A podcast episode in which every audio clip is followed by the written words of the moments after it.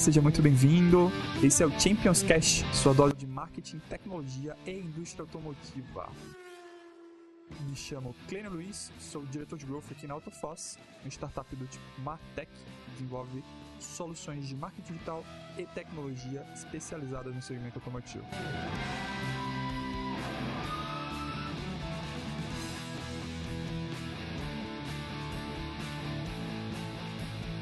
Hoje a gente está aqui para falar sobre concessionária virtual e entender as novas regras do jogo, né? O que, que a gente vai enfrentar daqui para frente, o que está ficando para trás, até para guiar essa jornada nesse mercado que está em transformação tão intensa. Então, Boa, perfeito. Hoje a gente vai tratar de uma série de temas, alguns é, a gente já vem pautando há um tempo, outros são temas novos, temas de vanguarda, temas que vão pautar o futuro. Então a gente tem alguns tópicos aqui para vocês. É, a gente vai falar sobre os tipos de concessionária, que a gente já vem pautando há um tempo, concessionária 1.0, 2.0, 3.0. o conceito de plataforma, a era da plataformização, que é o que a gente acredita que é um futuro provável para esse nosso segmento. A gente vai falar sobre Dark Dealer, provavelmente você nunca ouviu falar sobre isso. E a gente vai falar também sobre Ship From Dealer, né? SFD além de dar dicas, boas práticas uh, sobre e-commerce para o segmento automotivo. Então, vamos lá. Vamos começar com reiterando uh, os conceitos de tipo de concessionária que vai embasar todo, todo o restante da discussão. Né?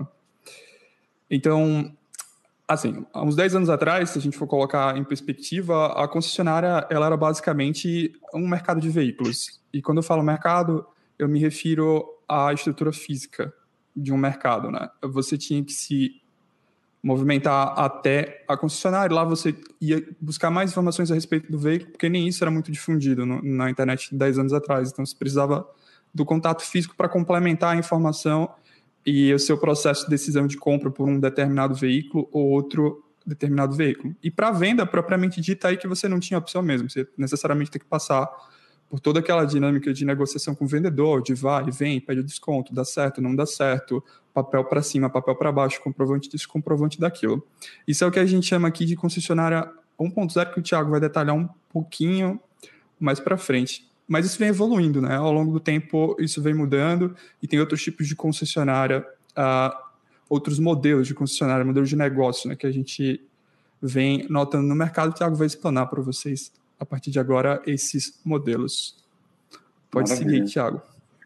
Então vamos nessa. É, falando sobre os tipos de concessionárias, né, como o Clênio mesmo falou, desde que a gente desenvolveu o negócio Autofosse com foco de promover a transformação digital no mercado automotivo, a gente sempre é, vislumbrou que o mercado automotivo chegaria a um patamar como este que nós estamos hoje, não de toda essa confusão causada pela crise, mas da profissionalização do mercado, da virtualização do modelo de negócio, que é o tema até do, do nosso bate-papo, que é o que a gente chama de concessionária 3.0, que a gente vai ver já já sobre isso.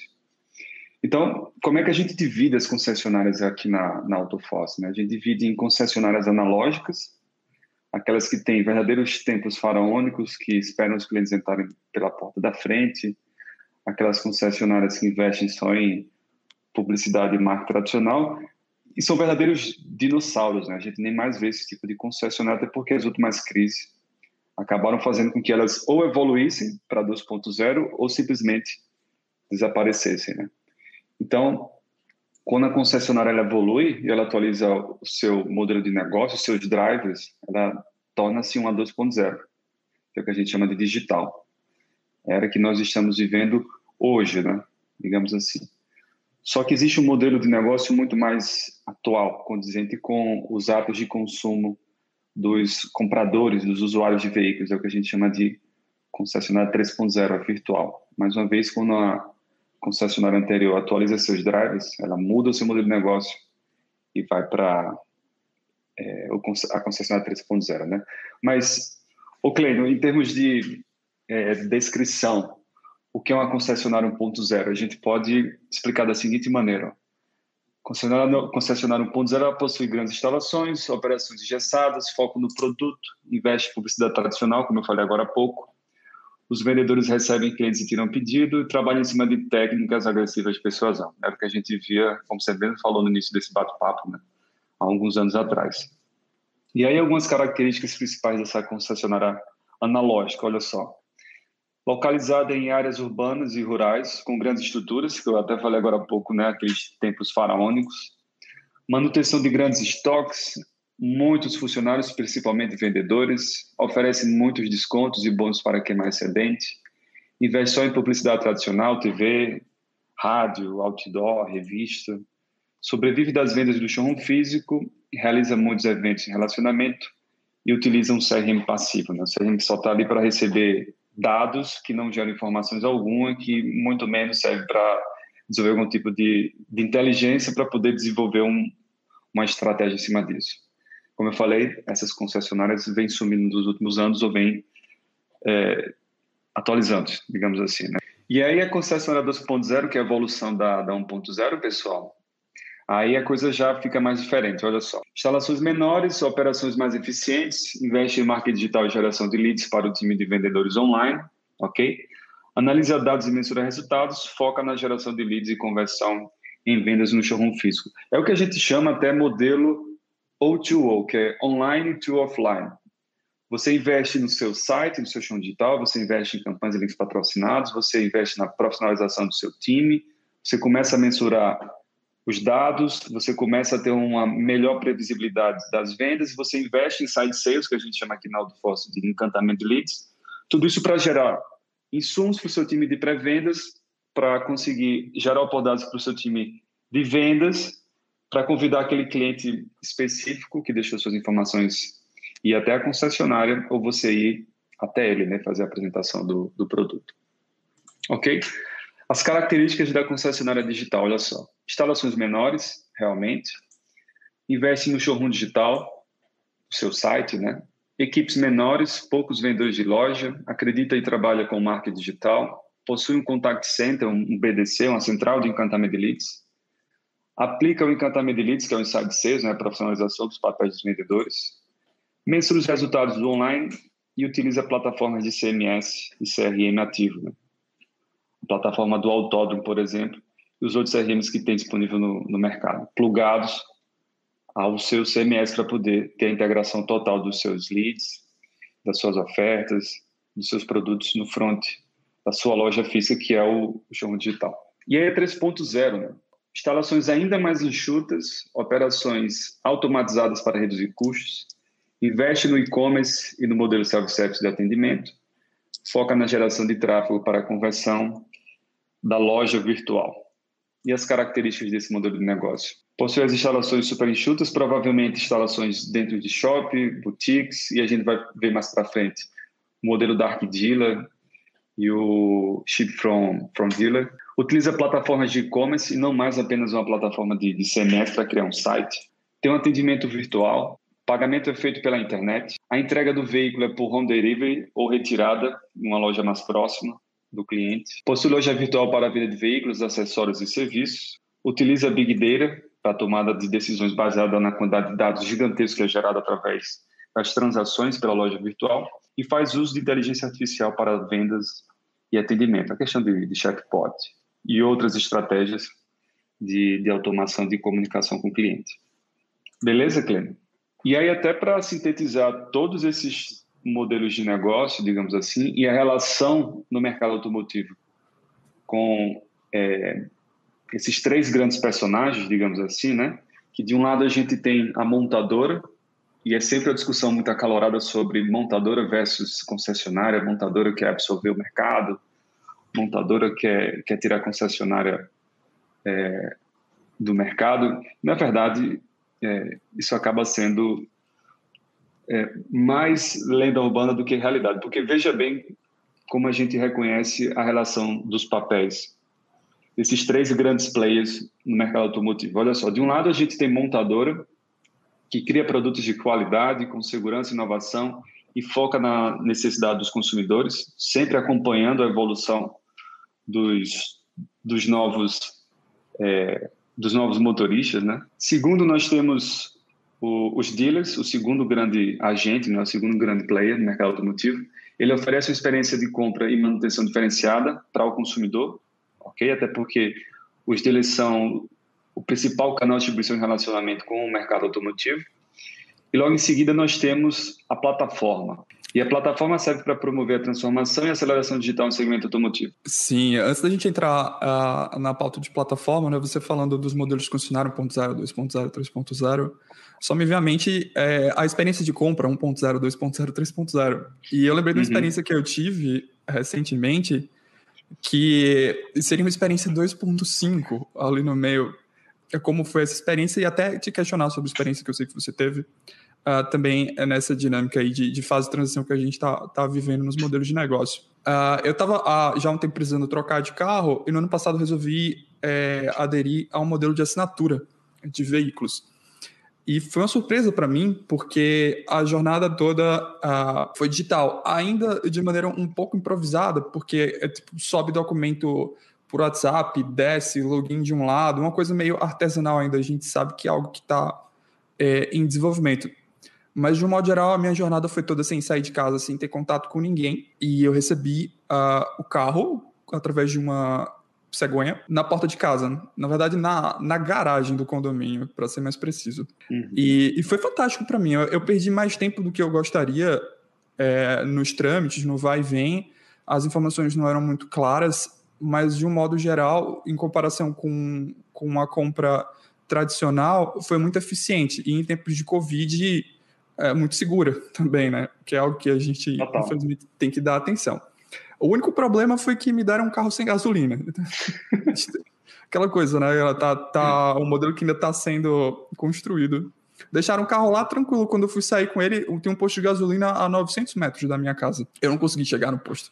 Eu voltei a pé, tive que pegar outro carro, comprar. Enfim, o cara, inclusive, perguntou se estava fazendo estoque. Porque, tipo, é, não, é porque foi no, no auge da pandemia, né? A gente não sabia, papel higiênico faltando no supermercado, aquela loucura toda. Aí eu cheguei com uma garrafinha lá no, no posto de gasolina, oh, enche aqui e tal, ficava, ah, tá fazendo estoque. Mas, enfim, é, como é que você vê essa jornada dentro desses modelos aí que a gente acabou de, de explicar para o pessoal? E me fala um pouco da, da sua experiência, conta para a gente, na verdade, como foi a sua experiência de compra, porque eu sei que você comprou um carro também recentemente e tentou fazer isso é. 100%. Foi, uma, foi uma experiência digital. terrível, na verdade. Na verdade. Mas é como você bem falou, a sua experiência já pode ter, pode até considerar 2.5, ali 3.0, porque não? Você recebeu o veículo em casa, você pagou online, você realizou todos os trâmites de negociação e documentação sem precisar sair de casa, né? Por mais que tenha ocorrido alguns atritos, como você mesmo pontuou. Agora, veja bem, ano passado também a, a minha esposa decidiu trocar de carro. Ela tinha um HB20, ela queria um, um HRV. E a gente sabe, né, que é, o preço de, de, de, carro subiu bastante, principalmente o usado. E ela queria um, um HRV bem específico, uma cor específica, na, na versão específica. E a gente não encontrava veículo novo e foi em busca de usado. Usado aqui em Natal estava caríssimo, caríssimo em termos de ano, quilometragem, estava fora do, dos padrões. É, eu conversei com alguns dos nossos clientes para saber se existia algum veículo é, daquele tipo nos estoques, pelo menos aqui de Natal onde a gente está. Depois eu conversei com clientes é, de Recife, por ali, para ver se tinha algum produto semelhante. Não tinha. E aí eu encontrei no site, para você ter ideia, de uma concessionária que não é cliente da, da Autofoss. Eu encontrei esse bendito HRV, apresentar minha esposa, ela achou, nossa, esse carro que eu quero. Na cor, o preço também estava super competitivo. Mas esse carro, ele estava é, em Aracaju. Aracaju, meu Deus. Eu acho que era o nome da, da cidade. E aí eu converti no, no, no site, um vendedor entrou em contato comigo, deixei nome, meu telefone, padrão, lead.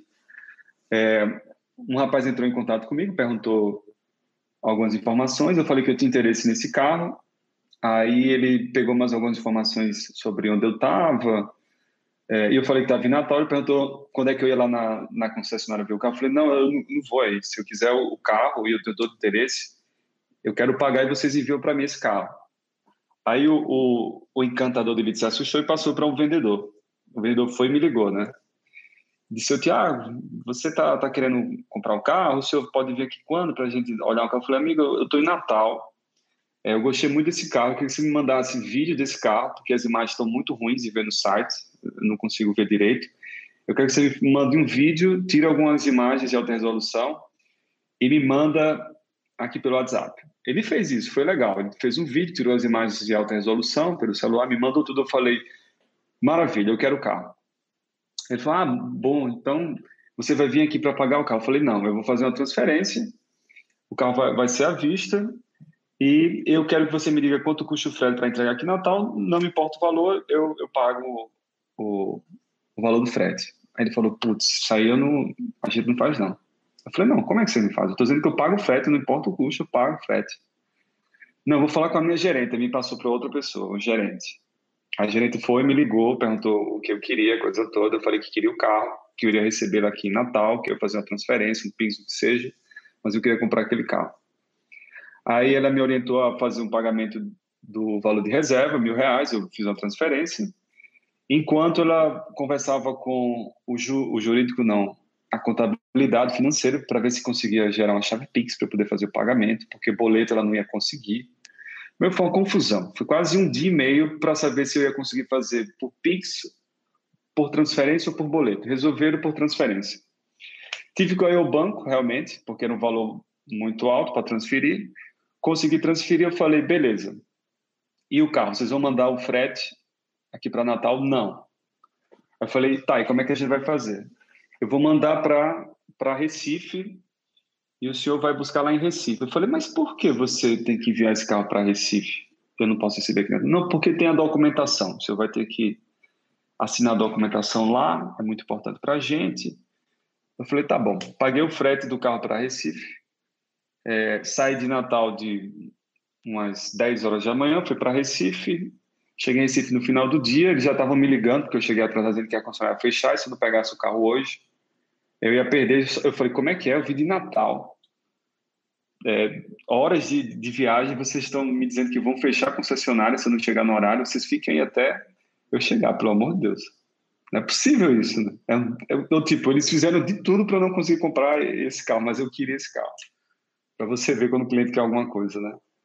Cheguei lá, o carro realmente também estava sem, sem gasolina, e eles me fizeram assinar a super documentação que era a documentação necessária que eles precisavam que eu fosse até Recife e não podia receber esse carro aqui em Natal. Cheguei lá, era um papel, Cleide, um papel que vinha dizendo assim: eu, Tiago Fernandes, estou recebendo o carro de placa tal, no dia tal. Eu falei, é, eu vim bater em Recife assinar esse papel. Foi isso mesmo? Foi. Meu Deus do céu. Assinei o papel, entrei no carro, botei gasolina e voltei para Natal. O desserviço que foi esse negócio. Você tem eu, ideia? É uma loucura, né? Quando a gente para para pensar que as, as gerações nativas, digitalmente nativas, estão chegando no, no poder de compra, estão chegando na fase de comprar veículo, e, e, ainda tem que lidar com esse tipo de coisa, é, é um atrito muito complicado, né? E já pegando o gancho, tem aí na tela plataforma, a gente já falou diversas vezes sobre plataforma, e é uma palavra que vai virar constante uh, daqui para frente para muitos segmentos a plataforma, uh, em parte, ela vem para resolver esse tipo de coisa a partir do, do momento que vocês tenham um, um modelo pré-estabelecido e padronizado. Então a gente vai resolvendo. Mas, de uma geral, é, é, meio que coringa, né? A gente escuta de tudo: plataforma de e-commerce, plataforma de vendas, plataforma de comunicação. E acaba não ficando claro o que, que é uma plataforma, né? Uhum. Explica pra gente, Thiago, o que danado é a, a, a plataforma ou uma plataforma? E como é que o segmento automotivo é, pode se aproveitar de um modelo como esse? Vamos lá. Mas até antes a gente entrar na, no conceito de plataforma, é bom a gente entender, ainda falando sobre os, os três grandes players. Olha só, então, é, a interseção desse conjunto montadora e dealer é distribuição e capilaridade, né? Tipo, entregar os produtos ao mercado desenvolvidos pelas montadoras. A interseção entre dealer e plataforma é autonomia e praticidade, para que o dealer ele consiga ter seu próprio chão digital, seu e-commerce, a mensuração de tudo, a entrega e oferecer uma experiência de compra diferenciada para o consumidor, né? Aqui, montador e plataforma é mensuração de resultados, veículos vendidos, leads gerados, transações, etc. E no centro de tudo vem o modelo 3.0, que é o que a gente acabou de ver, né? Então, a, nós da Autofoss, né, Clena, a gente enxerga esse mercado com esses três grandes players atuando junto para entregar uma experiência de compra diferenciada para o consumidor utilizando é, as características de cada um deles para poder desenvolver e evoluir o, o, mercado automotivo brasileiro. Agora, falando sobre plataforma, né, que é o que você perguntou, vamos, vamos para o conceito. E aí a gente vai dando exemplos no, no decorrer do, do nosso papo. Plataforma é um modelo de negócio e não apenas uma ferramenta tecnológica. Né? Costumeiramente, como você mesmo colocou, chama-se tudo de plataforma. Você tem um site, é uma plataforma. Você tem um aplicativo, é uma plataforma. Não é apenas isso. É, plataforma não é apenas um conjunto de, de features ou, ou de soluções que estão na, na, internet. Ela é mais do que isso. Ela é um modelo de negócio. Então, ela conecta muitos outros softwares diferentes, permitindo que dados e informações fluam facilmente para facilitar as decisões de transações da empresa. As plataformas criam valor ao facilitar a troca entre dois ou mais grupos interdependentes, geralmente consumidores e vendedores. Então, o que é uma plataforma? É a junção de uma série de outras funcionalidades nativas criadas pela própria empresa ou plugadas de outras empresas, mas que uma vez juntas por meio dessa plataforma geram um valor absoluto. E tanto os compradores, né, como os vendedores conseguem se beneficiar é, do valor gerado devido a essa conexão. Como você mesmo falou, né? Existem nove tipos de plataformas disponíveis no mercado. A gente tem os serviços de marketplace, aí a gente tem produtos de marketplace, plataformas de pagamento, plataformas de investimento, plataformas de social media, plataformas de comunicação, plataformas de gaming, plataformas de conteúdo, de desenvolvimento fechado, desenvolvimento aberto e desenvolvimento controlado. Então, são esses nove tipos de plataforma que existem. Para o mercado automotivo, seria alguma coisa do gênero aqui, plataformas de produto. E essas plataformas de produto podem se tornar plataformas de marketplace ou plataformas utilizadas por é, CNPJs específicos. E a gente tem vários tipos de plataformas para oferecer, por exemplo, a comercialização de produtos. Uma dessas plataformas de comercialização, a gente pode citar até a Vtex, por exemplo, que é uma plataforma de e-commerce, que oferece a conexão com diversas outras soluções, permitindo que a transação principal aconteça, né, que é a venda. E a gente tem uma série de outras. A gente vai até conversar mais sobre isso. É, então, um bom exemplo sobre plataforma e a união de outras várias soluções entregando valor para o mercado. O AutoCommerce, que é o produto que a Autofosse acabou de lançar para o mercado automotivo, permitindo que cada concessionária revenda torne-se uma loja virtual, permitindo que, por exemplo, clientes como eu não tenham de serviço uma experiência de compra completamente digital, Clênio. E para que isso aconteça, essa plataforma tem que fazer com que bancos, financeiras, avaliadores, peritos automotivos, empresas de cegonha, guetos de pagamento, plataformas de contrato digital, integradores de usados funcionem perfeitamente para poder oferecer ao cliente uma experiência de compra diferenciada e para o vendedor ele consiga ter de forma sistêmica organizada o controle de todas essas transações. E aí depois que a gente compreende o que é plataforma e como ela fun funciona, a gente vai para um, um, um, novo conceito, que é esse palavrão aqui, né, Clem? Plataformização. É difícil falar, meu. Eu treinei, umas, treinei ali no espelho um tempinho. Plataformização. E o que, é que significa isso, né? Plataformização é o processo de tornar empresas lineares, ou seja, empresas tradicionais, em plataformas de negócio por meio do uso de infraestruturas que favoreçam a intermediação dos fluxos digitais relativos à divulgação, ok? Venda, pagamento, documentação, distribuição e entrega do produto. Ou seja, tudo que é necessário para que uma concessionária, no modelo tradicional, ela consiga executar o modelo 3.0. Então, a partir do momento que uma concessionária ela torna-se uma concessionária virtual, ela executa o modelo 3.0, o processo dela se tornar uma plataforma de negócio é o que a gente chama de plataformização.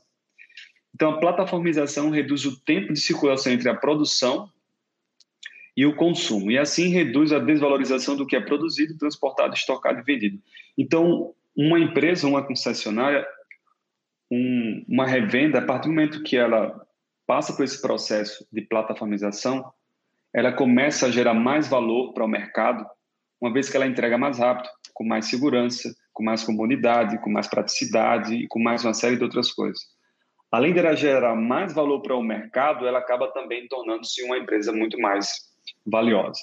Tiago, é, enxergando esse contexto, além de pegar um modelo que já existe, trazer para um novo contexto mais estável, com mais dinamismo, com uma margem maior, porque a gente evita desgastes de um modelo tradicional, você enxerga alguma mudança é, no sentido de aumentar o leque de possibilidades de prestação de serviço ou a entrada de novos produtos, já pensando numa dinâmica de, de transporte mais compartilhado, a gente vê muito elétrico, né, coisa do patinete, já está já tá arrefecendo um pouquinho, mas foi uma tendência eh, recente, né? A gente teve startups com aportes bilionários nesse segmento. Uh, é uma questão de visão mais, pegando o gancho da mudança. Você enxerga um concessionário como fornecedor desse, dessas outras etapas de transporte? Então, imagine, é, eu vou, para quem não quer usar, para quem não quer ter um próprio carro, por exemplo, uhum ir até o trabalho de Uber e levar junto, sei lá, um skate elétrico, coisa que a gente vê em Nova York já com, com uma certa frequência, ou, de metrô que seja, para fazer o, o, que eles chamam de last mile, né? Nenhum outro transporte. Isso tem que ser fornecido. Hoje, claro, com, com a internet, isso acaba sendo comercializado por um e-commerce tradicional, mas não existe um, um hub é, que centralize esse tipo de coisa. Você consegue enxergar alguma coisa nesse sentido? E até que ponto a, esse processo de plataformização poderia ajudar? O Clênio, é, as possibilidades são, são inúmeras para o mercado automotivo a partir do momento que cada concessionária, revenda e até mesmo a montadora deixa de ser apenas um, um player do varejo e, e torna-se uma plataforma de, de negócio, né? como você mesmo colocou. A partir do momento que eu me torno uma loja virtual e eu consigo abranger não só a minha cidade, mas o meu estado por completo, até mesmo o Brasil, oferecendo ao cliente o que ele precisa em termos de mobilidade, em termos de serviços automotivos ou até mesmo produtos, como peças, acessórios ou até mesmo lifestyle, é como eu falei agora há pouco. As possibilidades são, são inúmeras. Então, quem são os grandes distribuidores de meios de, de de transporte no país, concessionárias e revendas. Então, imagina, se eles têm tanta informação que deveriam ter sobre os hábitos de consumo desses indivíduos que precisam se transportar, se eles têm dados de anos no, no seu CRM sobre o, o, hábito de compra, o que as pessoas precisam, como elas retornam, a coisa toda. Então, as possibilidades são, são inúmeras. Então, imagine um, um grupo de concessionários, a gente vai falar mais sobre isso daqui para frente, onde ele oferece para os seus clientes carro por assinatura, carro por leasing, ele pode oferecer realmente carro baseado na necessidade específica, onde isso já até começa a ser uma realidade nos Estados Unidos na Europa, onde eu não tenho uma assinatura como a sua, que eu tenho um carro fixo durante todo o ano, que eu comprei por quilometragem, né, o pacote, ou comprei por período. Eu tenho um, uma assinatura junto a uma concessionária, por exemplo, e a gente está vendo até muitas montadoras lançarem programas de, de assinatura de veículos, mas voltando para o meu exemplo, imagine que eu tenho uma assinatura com a concessionária e nesse pacote eu tenho o direito a escolher quatro tipos de modelos diferentes durante o ano, baseado nas minhas necessidades como consumidor. Por exemplo, durante o primeiro trimestre do ano, eu estou andando de, de mob, porque para mim faz sentido. Ele é pequeno, ele é econômico, eu estou me movimentando do, do trabalho para casa, coisa toda.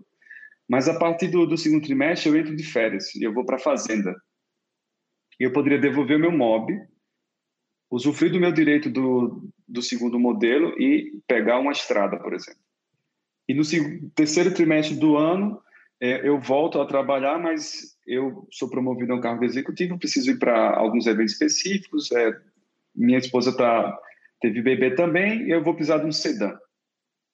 Então, imagina, e tudo isso, todo esse trâmite de troca, gestão, administração, oferecer é, essas possibilidades para o consumidor, feito através de, de sua plataforma, da sua loja virtual, do seu e-commerce. Né?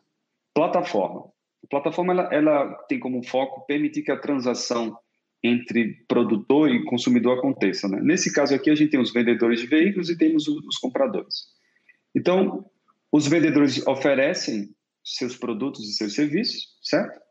Ele cria essa oferta e disponibiliza para o mercado através da sua loja virtual. A sua loja virtual é divulgada via tráfego, via relações públicas, enfim, ele divulga a, a sua operação, ok? O consumidor é conectado a essa oferta, fisgado por um anúncio, por um e-mail e, e por aí vai. E dessa forma, uma vez que ele tem o, o, o match marketing, digamos assim, ele, ele reconhece valor naquele produto, naquele serviço, é do interesse dele, ele vai e consome aquele produto, né? Aquele serviço. E dessa forma ele recompensa o, o vendedor devido ao, ao marketing que, que acabou de acontecer. Então, é, é retroalimentado isso, né? Então, digamos que eu tenho um vendedor que oferece uma oferta, esse consumidor ele é conectado a essa oferta, ele gostou dessa oferta, ele compra essa oferta e devolve valor para o vendedor. Isso tudo online, como você mesmo falou, né? E eu não consegui fazer isso na minha experiência de, de aquisição. Documentação, financiamento, pagamento, home delivery, reserva, tudo. Tudo online e tudo sob o, o controle da, da, plataforma. E aí, é, Clênio, ainda pontuando o que você falou agora há pouco, né, sobre visão, o, o que é que eu imagino? Estamos vivenciando a era da plataformização das empresas. A gente está vendo isso em outros, outros segmentos. Ó. Cadeia de suprimentos não é mais o agregador de valor do negócio. Não é. O que uma empresa possui importa menos do que ela pode conectar. As concessionárias, eventos e montadores precisam se preocupar em conectar as ofertas certas com as pessoas certas de forma completamente virtual, na comodidade do lado delas, com praticidade, segurança e por aí vai. As concessionárias, eventos e montadores deixarão de ser empresas de varejo e precisarão tornar-se plataformas de negócio para sobreviver aos novos hábitos de consumo da população, que já vinha muito acelerada nos últimos anos e agora, né, devido a toda essa conjectura da pandemia, virou a chave de vez. E veja só, os consumidores viraram a chave, mas o mercado automotivo não. Está lentamente, né? Aos trancos e barrancos tentando virar essa chave. É por isso que a gente está conversando aqui hoje. Então, essa transformação já aconteceu com grandes varejistas como Magazine Luiza e lojas americanas. O próximo setor será automotivo. O que foi que, que a Magalu, lojas americanas e uma série de outros grandes players entenderam durante a pandemia e eles até compreenderam também durante a, a aquela crise dos caminhoneiros, o qual ninguém transportava produto para nenhuma parte do país, né? Lojas físicas, no, numa circunstância como nós estamos hoje, elas são pontos de apoio para o e-commerce, certo? As pessoas não podem ir à loja física, então vão ao e-commerce e, serve de suporte para isso. Agora, a partir do momento que as pessoas não conseguem adquirir produtos pelo e-commerce devido a, a, problemas, por exemplo, na crise dos caminhoneiros, aí o que acontece? As lojas físicas absorvem é, essa demanda da, das pessoas que não conseguem comprar pela internet. Então, a, a, grande sacada aqui do nosso papo é que, bem, de um lado, a loja física não deixará de existir porque ela é suporte para o e-commerce e o e-commerce é suporte para a loja física. Agora, elas precisarão estar muito conectadas e as lojas físicas precisarão ser, digamos assim, reinventadas em termos de, de conceito. E aí, para fazer um, um overview de tudo isso, né? Plataforma no centro, mais uma vez as montadoras também utilizando plataformas de negócio, tornando-se também plataformas de negócio, as concessionárias da mesma forma, e todos juntos entregando valor ao cliente que retroalimenta a concessionária, que retroalimenta a montadora e assim vai, né? o que a gente chama de, ciclo virtuoso, Clem. Perfeito, Thiago. Enquanto você falava, eu estava lembrando a notícia que eu li, que era basicamente uma entrevista com um chairman da, da BMW, que ele falava um pouco do futuro, né? E, e é muito interessante o, o, exercício criativo que a gente tem a partir do conceito uh, de plataforma, que abre um leque infinito de possibilidades de você uh, capitalizar o seu negócio. Uma coisa que hoje é completamente fora do eixo. Por exemplo, você pensar que um dealer, que um concessionário, ele vai conseguir ganhar, por exemplo, em cima uh, de um update que se faz no software do carro. É, parece muito distante, mas é, essa curva de inovação vem cada vez ficando mais curta, né? Isso vai aparecendo mais rápido. E é uma possibilidade, porque quando eu segmento a produção no sentido de ter um carro com pacote X, Y, Z, W, H, a gente tem algumas montadoras assim, muito problema com isso, fica uma variedade enorme, o consumidor não consegue nem escolher direito, né? A partir do momento que você ah, fala, não, vamos enxugar aqui, vamos entregar um carro com tudo, ele vem com um hardware completo, ele entrega todas as features e você desbloqueia isso por software, você abre todo um, um, mercado. Essa é uma dinâmica de futuro, né? Mas a gente pode ver um carro como uma App Store, que foi uhum. uma, uma revolução enorme que a gente teve uh, uma década, uma década não, um pouco mais, enfim, uh, alguns, alguns anos atrás, uh, lá em, acho que foi 2005, né, que saiu o iPhone. isso ainda é futuro para a gente, mas é o tipo de coisa que quando a gente tem uma estrutura bem definida e o conceito implementado, dá margem para, né? Você não fica só vendendo um produto, você tem um leque enorme, então o futuro é, é ilimitado, né? Perfeito. Perfeito. É, o, nosso, o nosso próximo tópico é sobre Dark Dealer, né? É, bem, sem dúvida nenhuma, vocês, sem dúvida não, na verdade não é, não é um termo tão comum assim, mas quem trabalha com marketing acaba tendo um pouco mais de contato. Uh, não sei se vocês já ouviram falar de um conceito chamado Dark Kitchen, né?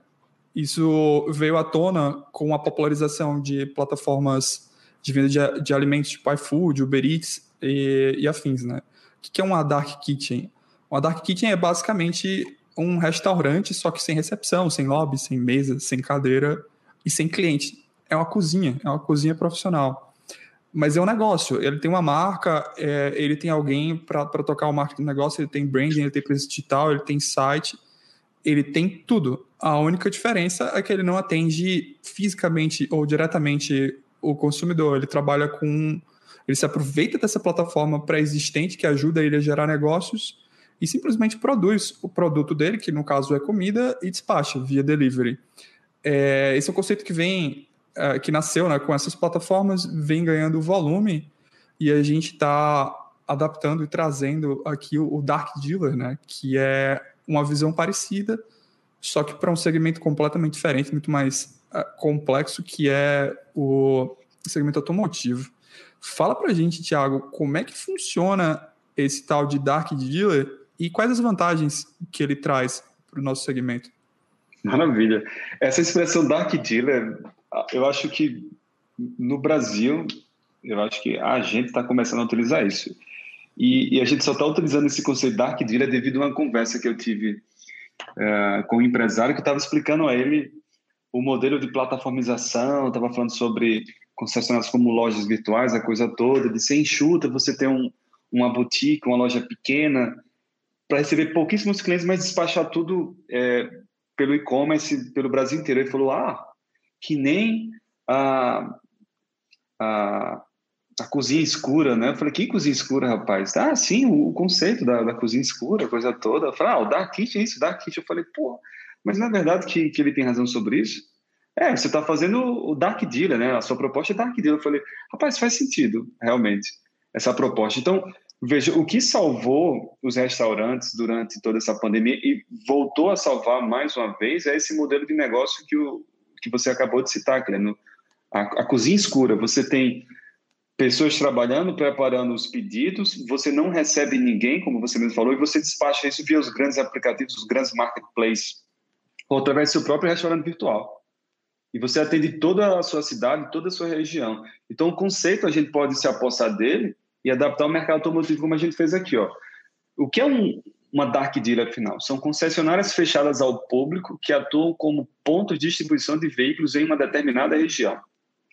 O objetivo é simples: as pessoas né, que compram na concessionária através dos canais digitais da marca, como o e-commerce, e está inserida nessa localidade, tipo Natal, São Paulo, Recife, podem optar por uma entrega rápida, home delivery. Você compra o carro, a gente prepara a documentação, você assina, a gente valida todos os, os itens da, da transação e até o final do dia você recebe o carro na sua casa ou até mesmo no outro.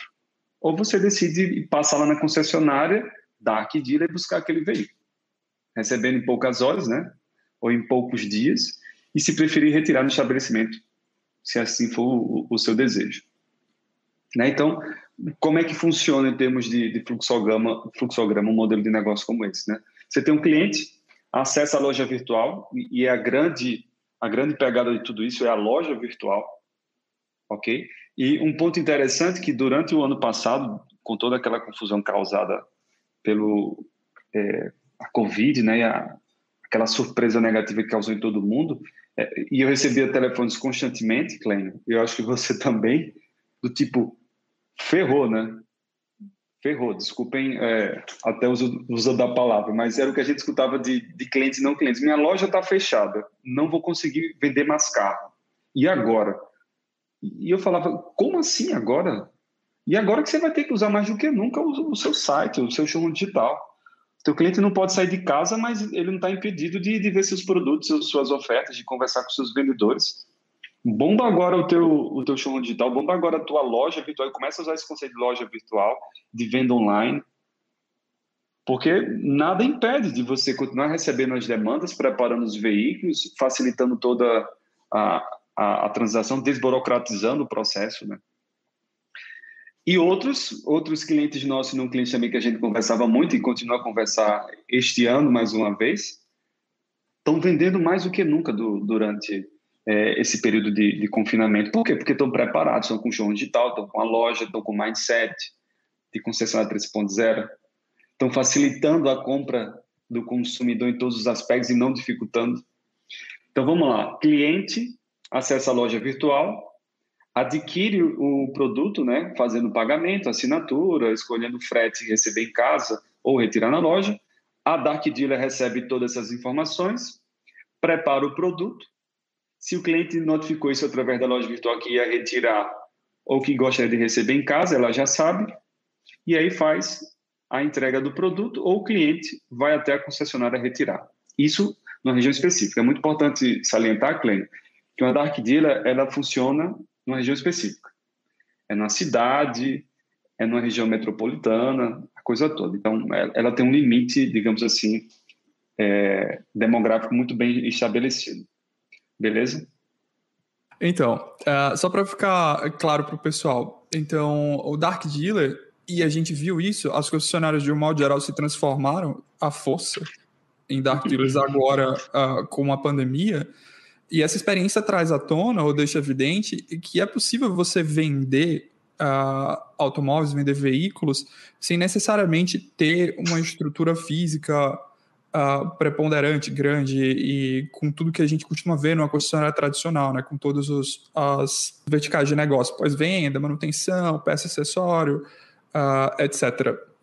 Então, é possível. Por outro lado, a gente tem que ter em mente também, quando a gente fala em e-commerce, é, o que está muito em voga, já vem sendo pautado há um bom tempo, é a dinâmica do omnichannel, né? É de você atender o consumidor em todas as vertentes possíveis. Traz ele para o centro e onde ele te procurar, ele vai te encontrar. Então, uma coisa não elimina a outra. O que fica evidente com o conceito de dark dealer é que é possível. Se você não tem capital ou se a situação financeira da sua concessionária está complicada, você não está conseguindo manter, talvez se você pegar uh, esse conceito e abraçar, você consiga manter se operando, não necessariamente vai fechar. Então, você diminui o custo fixo, custo operacional de ter um, uma concessionária com todas uh, as suas demandas e, e, obrigações e passa a atuar de maneira mais segmentada no, no digital e consegue manter a operação funcionando e vendendo.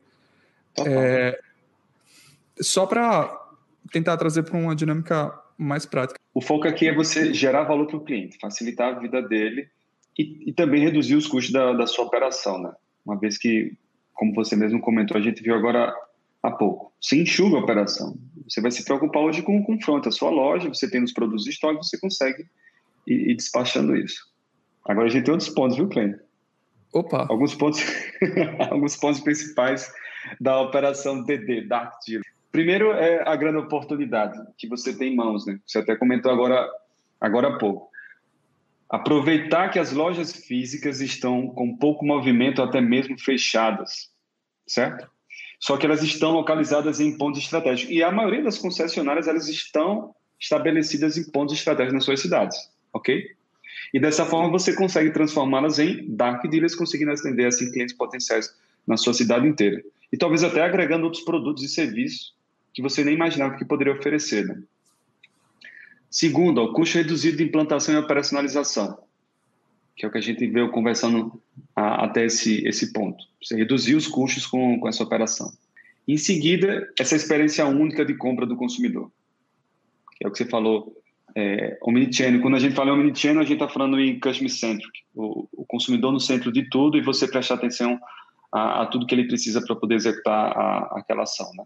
E aí, mais uma vez, Tiago, Clênio, como é que a gente faz esse negócio do Dark Dealer funcionar? Primeiro de tudo, foco no seu showroom digital, foco na sua loja virtual. Não tem como você executar um modelo de negócio como esse sem uma loja virtual bem organizada. Fotos em alta resolução, vídeo, ficha técnica, itens de série, selos certificados, chat, número de telefone, WhatsApp e até mesmo outras features mais avançadas, como, por exemplo, comprar online 100% ou à vista ou financiado. Vai, Clem, tá contigo. Perfeito. É, o nosso próximo tópico é Ship from Dealer. Conversa um pouquinho com Dark Kitchen, mas tem algumas diferenças. Qual que é a pegada? É, não sei se vocês perceberam nessa pandemia, para mim foi muito evidente, eu fiquei muito surpreso. É, o tempo de entrega de produtos que a gente comprava online, ele foi reduzido consideravelmente. Claro que depende muito de fornecedor, mas a maioria das compras que eu fiz nesse período chegaram absurdamente mais rápido. Absurdamente mais rápido. E grande parte disso se deve a esse conceito, né? Tipo from dealer. Imagine que com a pandemia, com o lockdown, a, as lojas foram obrigadas a fechar. Então você pega um, um grande varejista que tem um e-commerce, assim como as lojas físicas, o Omnichannel, ele atende uh, o consumidor onde ele está e onde ele quer estar. Esse cara é, de uma hora para outra teve um aumento muito grande na demanda digital, porque não tinha mais venda em loja física, e por outro lado ele tinha um custo fixo uh, muito grande para manter, porque aluguel você vai continuar pagando, funcionário você tem que manter. Então tudo isso uh, vai esvaziando caixa, se você não opera, se você não gera valor. O que, que eles fizeram? Eles passaram a usar essa rede de lojas físicas como, como se fosse um, um depósito para despachar as compras que foram feitas no ambiente digital. Então, esse é o conceito né, de, de SFD, né? Chip, na verdade, não SFD, eu estou traduzindo o conceito do e-commerce. Mas essa é a pegada. Uh, como é que a gente traz isso para o digital, Thiago? Explica mais um pouquinho para o pessoal sobre isso e, mais uma vez, como é que a gente pode é, ter uma dinâmica operacional para o segmento automotivo. Mais uma vez, estamos nos apossando de um termo comumente do mercado tradicional varejista, né, que é o, o ship from store. E é o que você falou. Qual foi a instituição na América Latina que mais cresceu durante esses últimos meses de pandemia? Mercado Livre e Magazine Luiza. E o que o Mercado Livre investiu loucamente junto com a Magalu nesses últimos meses? Centros de distribuição, logística, Mercado Livre agora tem aviões para poder entregar em tempo recorde. Nunca nos últimos anos houve tanto investimento aqui no Nordeste com centro de distribuição para você conseguir desovar, como você mesmo colocou, os produtos mais rápido para qualquer parte do país, como agora. Então, Magazine Luiza, lojas americanas, Mercado Livre, está todo mundo criando centros de distribuições por todas as regiões do país para possibilitar que essa experiência incrível que você tem quando adquire um produto da da, do Mercado Livre, da Magalu e, e, etc., você receba um ou dois dias em casa, três dias, né? Bem, com carros, para você receber um carro que está em São Paulo, aqui em Natal, em um ou dois dias, só se ele vier de avião. Mas a experiência, o modelo de negócio pode ser muito semelhante, cliente. Então, olha só, vamos, vamos para o conceito do, do SFD, a, a Ship From Dealer. Você tem um cliente, lojinha virtual, e esse cliente ele está em Pernambuco, cliente. Está em Pernambuco, ele estava vendo um Jeep Renegade, talvez um usado, ou um Jeep Renegade numa versão bem específica, zero quilômetro. E o que acontece? A partir do momento que ele entra na loja virtual de um grupo de concessionários que tem lojas e estoques no Ceará, Pernambuco e Bahia, só que os estoques de Pernambuco não têm esse produto, ele tem na Bahia, tem no Ceará, o que acontece? Ele entra na loja virtual, encontra o produto que deseja, inicia o processo de aquisição, pagamento, assinatura, etc., essa parte burocrática toda. O que é que uma concessionária que executa o modelo de negócio vai fazer? Ela vai consultar os seus CDs, as suas lojas físicas e os seus estoques. E ela vai identificar o seguinte, ó, aquele cliente que está em Pernambuco e está tentando comprar aquele Jeep Renegade numa versão bem específica, zero quilômetro, e não tem no estoque de Pernambuco, ela vai adquirir, ela vai preparar aquele veículo que está no estoque do Ceará e vai mandar para o cliente. Nossa, e a partir disso, Clênio, são N possibilidades de melhoria na entrega de valor para esse cliente. Desde um frete grátis, que você pode absorver é, nesse fluxo, porque veja, se você reduz os seus custos fixos, e uma série de outros custos que você tem numa operação tradicional, você começa a ter margens, ou seja, capital disponível para investir numa entrega diferenciada, né? Uma experiência de compra diferenciada para o consumidor. Então, esse cliente aqui, Pernambuco, não encontrou o que precisava na região, fez a compra na loja virtual que está integrada com todos os estoques das lojas que esse grupo possui. O grupo separa o veículo e manda entregar na casa dele. Então, nesse modelo, o estoque das lojas é transformado em verdadeiro centro de distribuição e as vantagens vão bem além da satisfação dos clientes. Como um processo essencialmente omnichannel, os pedidos podem vir de qualquer canal. Pode vir do WhatsApp, pode vir de um, um portal vertical, pode vir de N, N, lugares. O importante é que a plataforma faça tudo isso ficar integrado. Estoque físico e estoque online precisam ser o mesmo. Por exemplo, website, telefone, o WhatsApp, como eu já falei. Dessa maneira, o cumprimento de pedidos transforma a loja em um ramo de distribuição virtual. E aí, se a gente for dividir isso em etapas, né? Como é que fica? Olha só. É, esse grupo econômico, estoque de loja física e virtual estão 100% integrados. Esse grupo possui uma loja virtual que se chama superdealer.shop.com, que tem todo o estoque nas três regiões que, que ele atua, com todas as suas marcas novas e usadas lá. É, possui uma loja virtual para e-commerce, é integrada com os portais de anunciantes, redes sociais, WhatsApp, ok?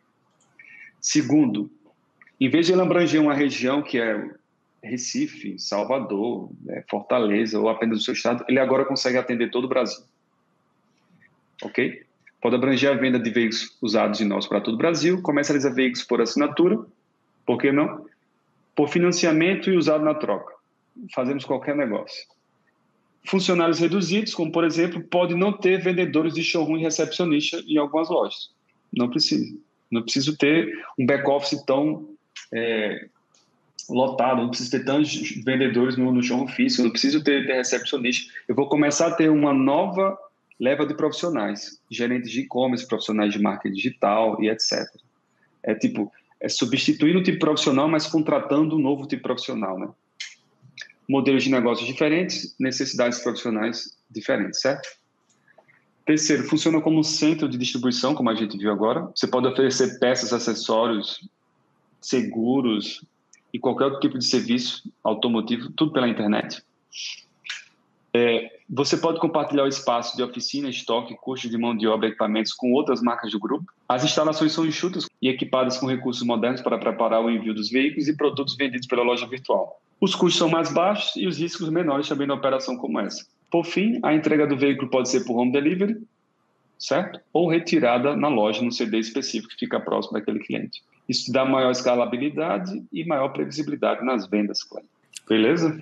Excelente. É incrível, né? Uma palavrinha, integração. Quando você integra a informação e o processo logístico, você gera valor para as duas pontas. Então, diminui o custo para o dealer, você melhora absurdamente a experiência do seu cliente, é, ao mesmo tempo que diminui, aliás, que aumenta a margem, né? Por causa da redução de custo. Então, é fantástico. Fantástico. Agora, no final, a gente vai passar algumas dicas práticas, coisas que vocês podem já uh, implementar no dia a dia, de como uh, a gente deve se portar nesse ambiente de e-commerce, né? O que a gente deve fazer. Então, vamos lá, Thiago, que dicas você trouxe aí para o pessoal? Bora. O Clênio, como qualquer e-commerce no mundo, você precisa estar baseado em três coisas principais. Três coisas fazem e-commerce. Primeiro é conteúdo de altíssima qualidade. Segundo é segurança na, na transação e nas informações que lá estão. E em seguida, praticidade no, no pagamento, e no recebimento, certo? Então vamos lá. Do, do, lado do conteúdo, todos os seus produtos, aí, veículos e itens que você possa comercializar e serviços na sua loja virtual precisam ter títulos chamativos, preços e condições e descontos que você oferecer precisam estar muito claros. Imagens em alta resolução, nada daquelas imagens pixeladas, aquela, aquela coisa que terrível de se ver. Entenda que o cara ele está querendo comprar aquele carro pela internet, aquele veículo pela internet. Então, é, use e abuse de imagens em alta resolução do vídeo, vídeos criativos explicando mais sobre o veículo, descrição rica é o que a gente chama de copyright, né? Isso cria conexão com, com o comprador, né? Então, a descrição rica e detalhada sobre, sobre o item, é, garantias que aquele veículo possui, certificados, como por exemplo, certificado DECRA, um laudo cautelar que ateste todos aqueles itens que você está dizendo que aquele usado tem, né? Ok? Isso aqui, por si só, já dá muita segurança ao consumidor. A sua loja tem que permitir que, que ele consiga encontrar muito bem os produtos que ele, que ele procura, a busca avançada, uma busca inteligente, é, recomendações. Não há nada mais poderoso do que recomendação, né? do que prova social. Troco na troca, isso está envolvido com a, as condições, né? se você aceita. Usado como entrada, se você aceita, precisa estar no fluxo de, da jornada de compra. Formas de pagamento facilitado, como eu falei aqui, Pix, boleto, cartão, transferência, Bitcoin, por que não? Ué. Bem. E aí, documentação, você tem que facilitar tudo isso. Só que de nada adianta se você tem uma loja belíssima, toda integrada, com N funcionalidades que entregam entregam uma super experiência de compra para o consumidor se você não tem gente qualificada nessa loja, não é verdade? Então, do tipo, foco em links patrocinados no Google, no Facebook, no Instagram, você, você vai ter que ter um, um time dedicado para isso. A Conselho 3.0 se preocupa muito com tráfego, mensuração de resultado, otimização do, dos investimentos, certo? E-mail marketing, tanto para você fazer campanhas de resgate de carrinho de compra abandonado, de clientes que compraram há tantos meses, ou no semestre passado, ou há um ano, para vocês é, instigar aqueles clientes a trocarem o, o, veículo ou realizarem uma revisão na, na concessionária, etc. SEO e aí você precisa saber usar muito bem para você aproveitar todos os mecanismos de busca para poder ter um bom posicionamento ranqueamento. E por último, conteúdo original, né? Do YouTube, no, no, Instagram com stories, com todo o potencial que você pode utilizar da sua própria base de, de, de colaboradores, né? De vendedores. Beleza? Só um reforço nesse ponto, é, que é muito importante, né? A partir do momento que você se transforma a, de uma loja virtual a sua marca ela ganha muito mais relevância, né? Hoje a gente costuma ver, é bem comum uh, os dealers terem, tipo, acho que em alguns, em alguns casos é até uh, pré-requisito da montadora, né? O nome da, da, da, sua marca ser Fiat X, Fiat Y, uhum.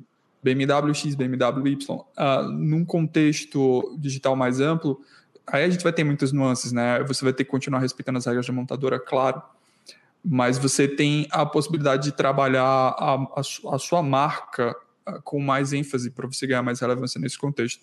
Então aí é, é, muito importante essa dinâmica de geração de conteúdo, de branding mesmo, né? E pensar em fortalecer a sua marca não ficar tão uh, refém de um contexto regional, de você ser o dealer daquela marca naquela região. Você ganha uma amplitude maior. Então é, é um ponto focal importante para a gente ter.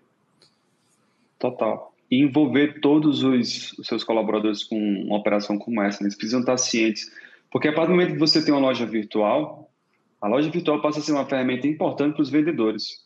Show? Basicamente, você transforma a, toda a sua base de vendedores em, em analista de marketing. Eles vão fazendo, é fortalecendo a marca, porque todo mundo ganha no processo, né? Pessoal, é, a gente vai ficando por aqui, trazendo novidades e discutindo esse nosso amado mercado automotivo. Perfeito? É isso aí. Muito obrigado por tudo, Cleide. Muito obrigado, cara. Você realmente foi um sucesso aí como, como host, cara. Total. Obrigado, obrigado, cara. é isso aí. Tamo junto. Um abraço. Até a próxima. Até mais.